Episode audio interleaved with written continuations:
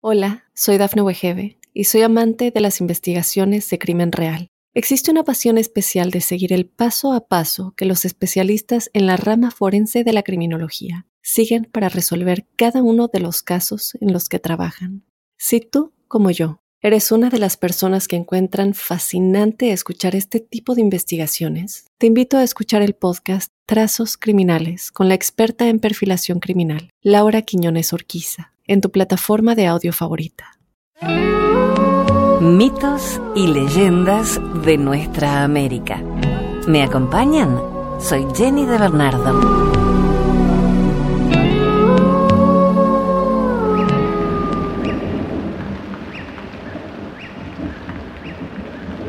El ave que pagó cara su soberbia.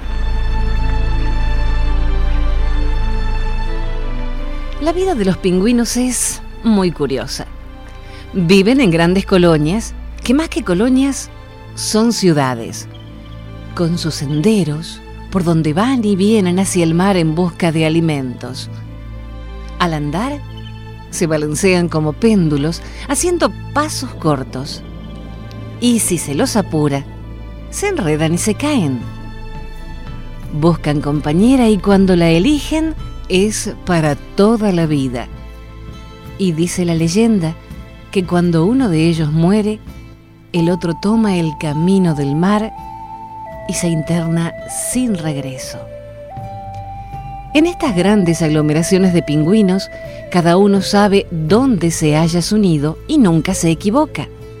Si lo hace, es corrido por los otros pingüinos después de una buena paliza para que escarmiente. Porque se piensa que es un ladronzuelo que anda detrás de los huevos. Los malvinenses, en cierta época del año, hacen su recorrida por las colonias y se llevan todos los huevos que pueden, pues los consideran un gran alimento. El pingüino es una ave simpática. La llaman también pájaro bobo. Será porque en fila india, si el primero tropieza y cae, lo hacen todos en la misma forma. La leyenda dice que hace muchísimos años el pingüino poseía grandes alas con las cuales podía volar libremente a grandes alturas. Subía y bajaba por el espacio con velocidad increíble y se posaba en los árboles, cerca de los ríos o el mar. Desde allí observaba con disimulado desprecio a los peces, a los que consideraba seres inferiores, seguramente ignorando que la vida en el planeta había comenzado precisamente en el mar. El pingüino es un ave palmípeda oceánica incapaz de volar. Tiene alas reducidas en forma de aletas. Se alimenta de pequeños crustáceos y otros animales marinos. Nidifica en grandes colonias y pone uno o dos huevos. Tiene una cabeza negra con una banda blanca hasta el cuello, pico negro con una mancha roja en la base. Es típica de la Tierra del Fuego, costa patagónica y las Malvinas. Pero continuemos con el relato. Cuenta la leyenda que tanto despreciaba a los peces que no solo se alimentaba con ellos, sino que llegaba incluso a matarlos con su fuerte pico cuando no tenía hambre, solo por el puro placer de hacerlo, porque sí. Dios, que desde su trono todo lo veía, decidió entonces condenarlo, pero no a dejar de ser ave, sino a que, siéndolo, no pudiese volar. Además, a vivir la mayor parte de su vida en las frías aguas de las regiones australes. Así fue como al pingüino se le cortaron las alas, que ya jamás volvieron a servir para volar, y tuvo que aprender a nadar como los peces a los que tanto había despreciado en su libre vida anterior.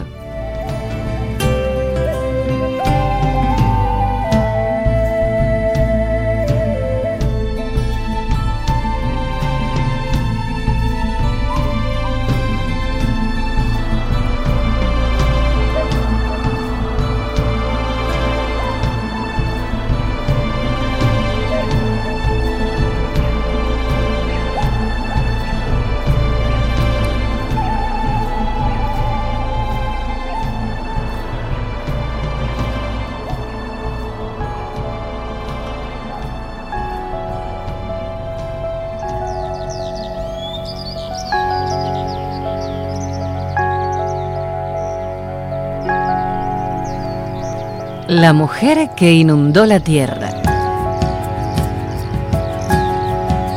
La mujer que inundó la tierra solía pescar con barbasco a los sáchilas, los cuales eran como los de hoy.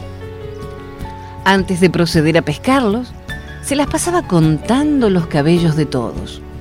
No se sabe cuántos tenía que contar, pero los contaba todos. Cuando terminaba de contar, botaba los cabellos a las aguas y al hacerlo, las aguas crecían. De este modo, mataba a los sáchilas, morían ahogados y ella recogía a los que perecían. La mujer era tan grande que las aguas le daban hasta las rodillas. Las aguas no le resultaban profundas. De pie, recogía a los que se ahogaban. Las aguas arrasaban con todo, sajinos, puercos, indómitos venados, perros, gente. La vieja que inundaba no recogía a los flacos, recogía exclusivamente a los gordos. Y para comprobar si tenían suficiente grasa, les hundía en la carne un instrumento punzante. Así podía ver si estaban como a ella les apetecía. Estando en estos trajines, la mujer vio venir flotando en las aguas a un niñito. Estaba vivo. No se había ahogado porque estaba agarrado a un tronco. La mujer se lo llevó consigo para que le sirviera de cocinero. Ella no podía cocinar pues vivía tan ocupada. Se lo llevó a su casa y el chico se la pasaba asando en una parrilla a cuanto gordo recogía la vieja. Gentes, perros, de todo. El niño asaba. La mujer, junto con su hija, contaba cabellos. Las mujeres eran dos, la vieja y su hija. Las dos se vivían contando cabellos y el niño asando gordos. Ya empezaban a bajar las aguas de la inundación y el niño continuaba asando. Las aguas no habían logrado arrasar con todo. Quedaron en pie unos árboles de guava y en uno de ellos estaba vivo un monito cusumbo.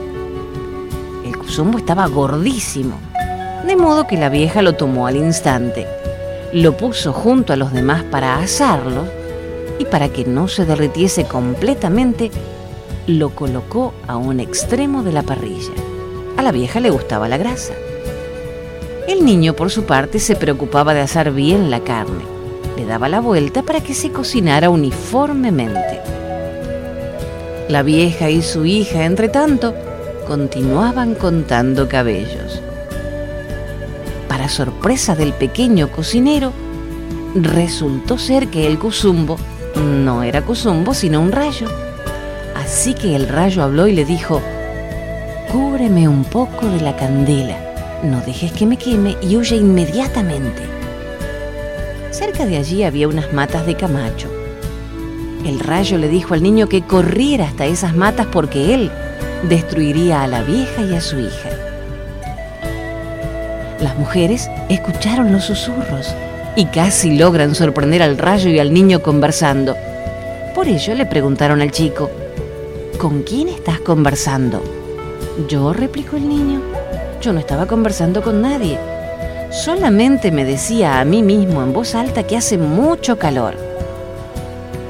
Al escuchar esta respuesta, las mujeres se tranquilizaron y se quedaron sentadas donde estaban. Las mujeres se descuidaron y el niño se fue corriendo hasta las matas del Camacho. No bien había llegado hasta allí cuando empezó una tempestad de rayos y de truenos. Rayos y truenos atacaron a la vieja que inundaba la tierra de los sáchilas y a su hija. La hija alcanzó a tirarse al agua, pues allí había una laguna, la cual se había formado con los cabellos que ellas tiraban. La hija se salvó, pero la vieja murió en aquel mismo sitio. El niño regresó a su casa para después volver a marcharse de allí. Antes de partir le dijo a la gente, cuando ustedes se hayan convertido en arcilla, yo todavía estaré como ahora. Dicho esto, desapareció. Ahora, cuando brilla el sol con intensidad y hace mucho calor, se escucha un silbido. Cuentan que ese niño es el que silba. Eso cuentan los abuelos.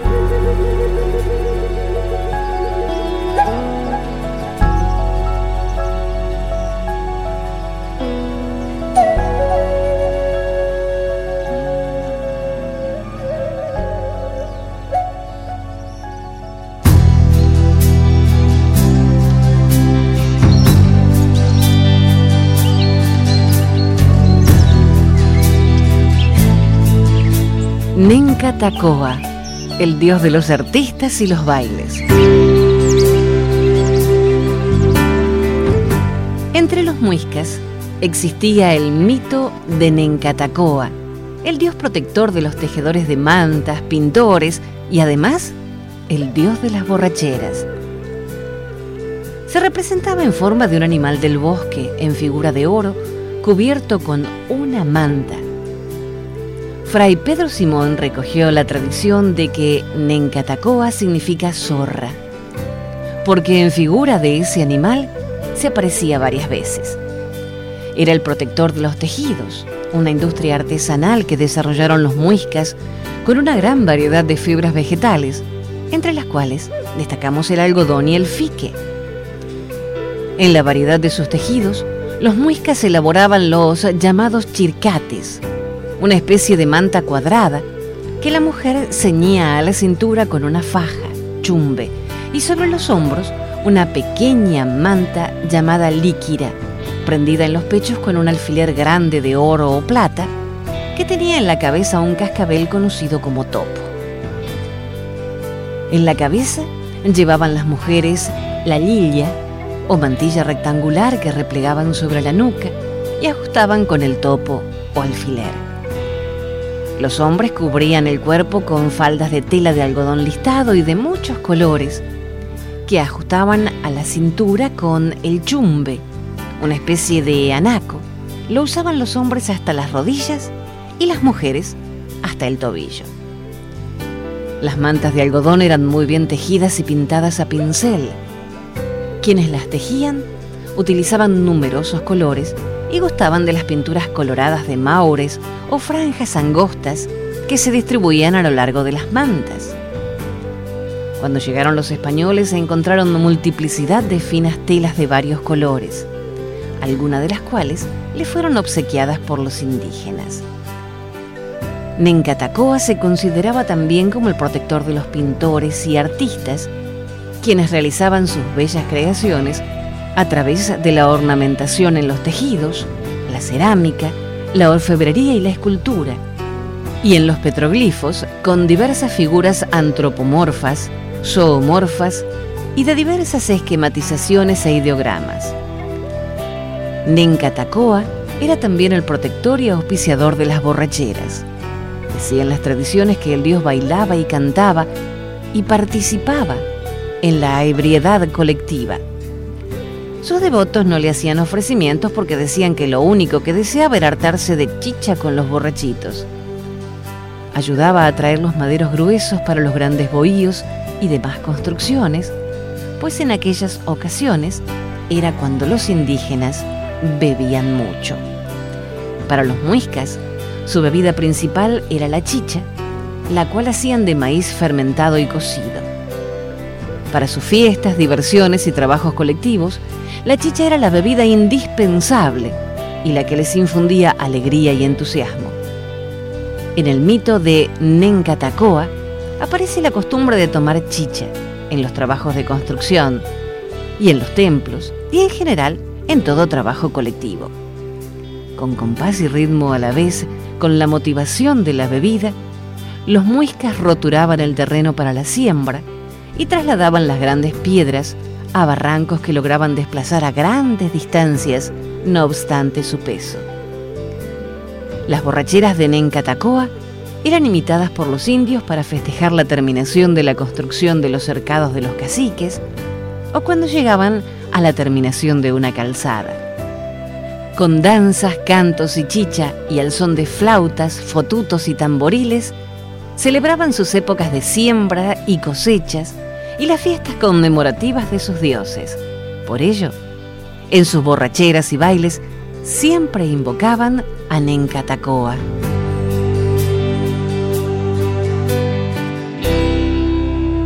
Hacemos una breve pausa y enseguida retornamos con mitos y leyendas y la música del grupo ecuatoriano Causac.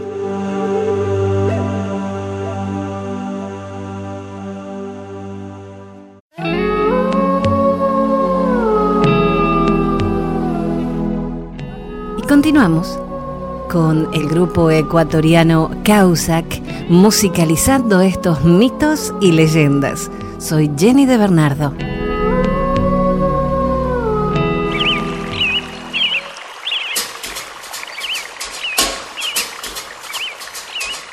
Cuenta la leyenda que en lejanos tiempos, en el Gran Chaco, los indios eran felices no se conocían las estaciones porque no había cambios de clima ni fenómenos meteorológicos. En esa armonía y felicidad, los indígenas brindaban todos sus tributos a Nactanoón, el bien. Esa actitud puso furioso a Nahuet el mal, que vivía en las tinieblas, que para vengarse y calmar su ira, creó a Nomaga, el invierno. Satisfecho de su obra, se dirigió al pueblo indígena diciendo, morirán de frío. Mi nuevo servidor los hará padecer y se les hilará la sangre en las venas. El sol no brillará en el cielo chaqueño. Un perpetuo nublado cubrirá la tierra toba. El invierno será helado y dañino. La naturaleza irá pereciendo. Los indios gritarán y se retorcerán implorando a Nacta Noón el bien que les dé calor y castigue a Nahuet el mal.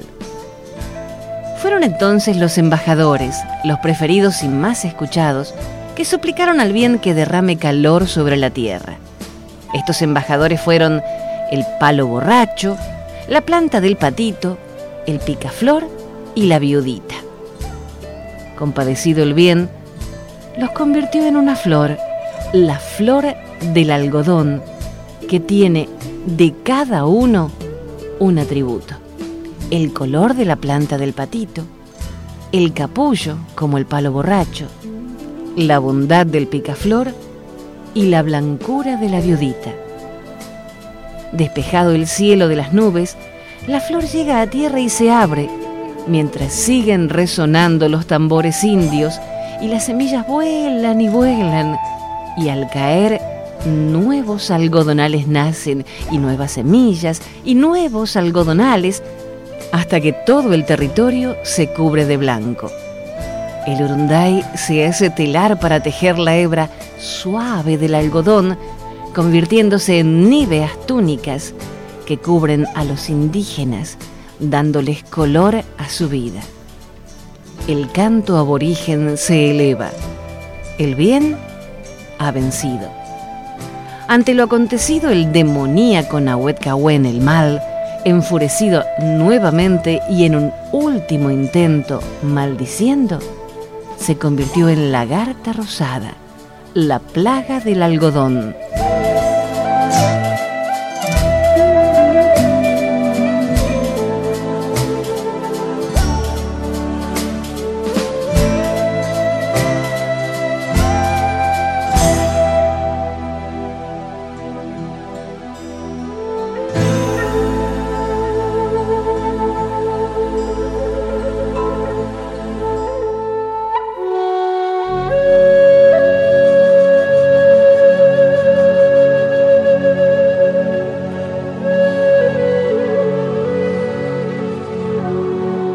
Las aguas del Bermejo.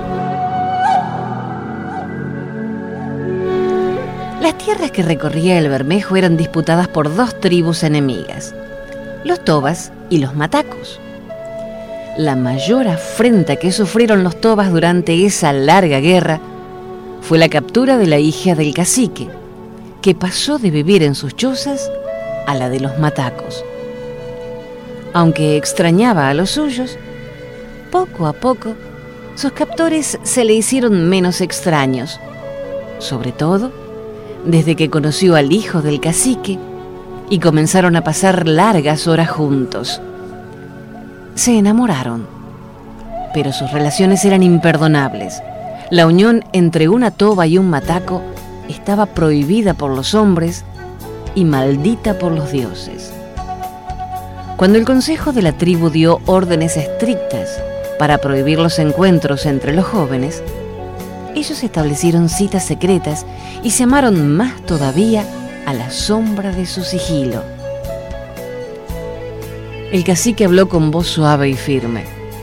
Era preciso que todos respetaran las tradiciones de la tribu, con más razón tratándose del heredero de la autoridad.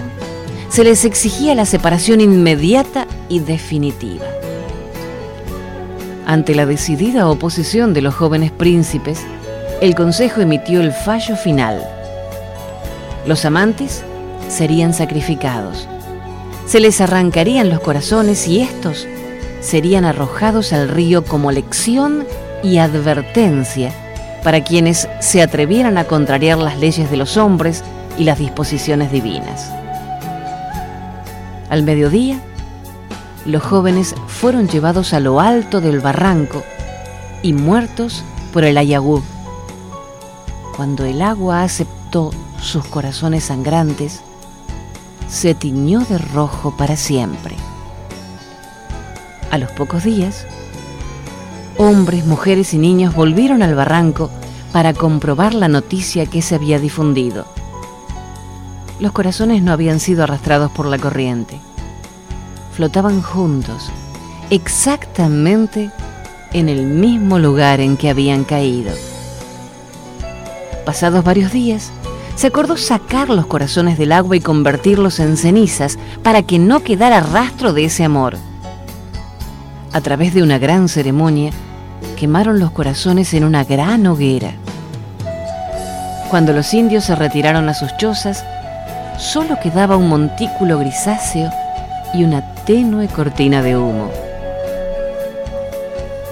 Días después, cuando un enviado volvió al lugar para comprobar que las cenizas hubieran sido dispersadas por el viento, vio con un asombro cercano al terror que donde estuviera la pira había crecido un arbolito desconocido. Entre sus hojas mostraba dos únicas flores rojas, una al lado de la otra en forma de corazón. A la sombra del letanetá, como llamaron los matacos a la nueva planta, y mecida por las aguas del río que encontró su nombre, nació entonces la amistad entre tobas y matacos, que todavía luchan en el monte para sobrevivir.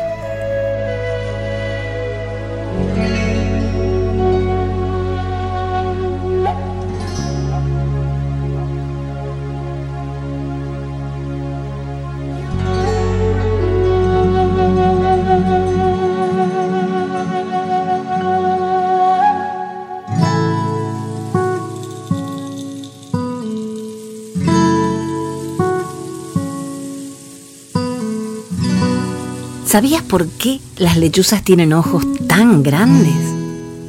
Vamos a descubrirlo en esta leyenda iroquesa. Rabueno, el todo, estaba ocupado creando varios animales.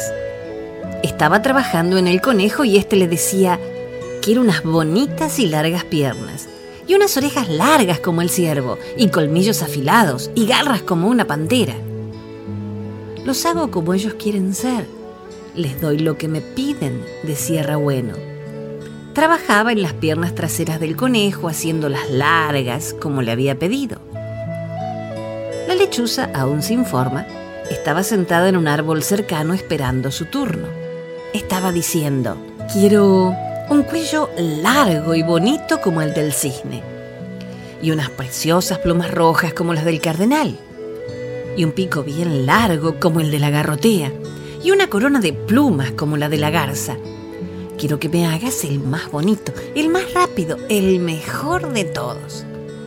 Rabueno le contestó, tranquila, vuélvete y mira en otra dirección.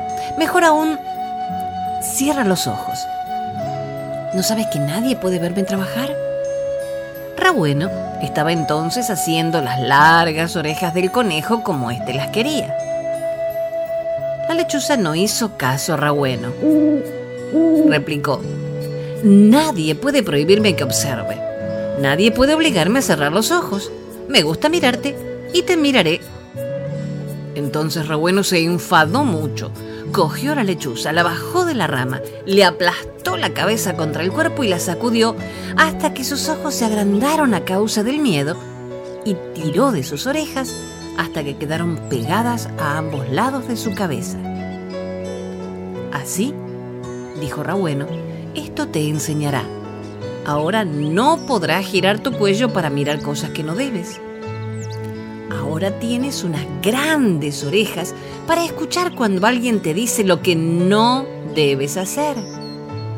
Tienes unos ojos grandes, pero no lo suficientemente grandes como para mirarme, porque permanecerás despierta solo durante la noche y yo trabajo de día. Y tus plumas no serán rojas como la del cardenal, serán grises. Y Rabueno restregó por el lodo a la lechuza como castigo por tu desobediencia. La lechuza se marchó volando lastimeramente. Rabueno volvió para mirar al conejo, pero este se había asustado tanto del enojo de Rabueno que aunque el enfado no tenía nada que ver con él, se fue a medio hacer. Como consecuencia, solo las patas traseras del conejo eran largas y tenía que saltar en vez de caminar o correr. A causa del miedo que pasó allí, el conejo se asusta por cualquier cosa. Y además, nunca tuvo las garras ni los colmillos que pidió para defenderse. Si no se hubiese marchado corriendo aquella vez, ahora el conejo sería un animal completamente diferente, como una lechuza, que tiene la forma con la que Rabueno con rabia le había hecho con unos ojos grandes, un cuello corto y unas orejas pegadas a los lados de la cabeza. Además, tiene que dormir durante el día y salir solo de noche.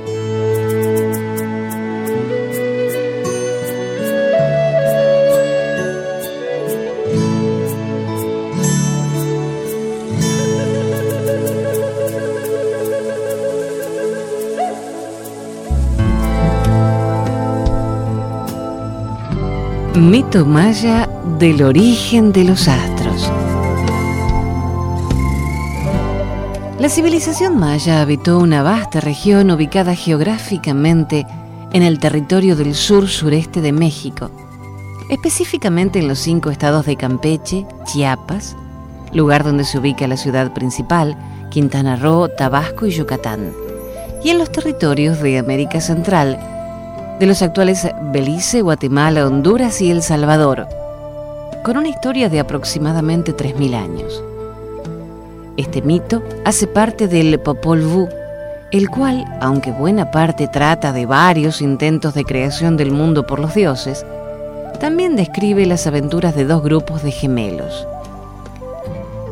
El resumen del relato fue tomado y adaptado de la Enciclopedia de Mitología Universal compilada por Arthur Cotterell. Dos hermanos, Un Unampú y Bukub Unampú, fueron convocados al mundo inferior de Xibalba por sus crueles jefes. Al llegar, los hermanos fracasaron en todas las tortuosas pruebas, hasta que finalmente fueron vencidos por los dioses en el juego de pelota y fueron decapitados.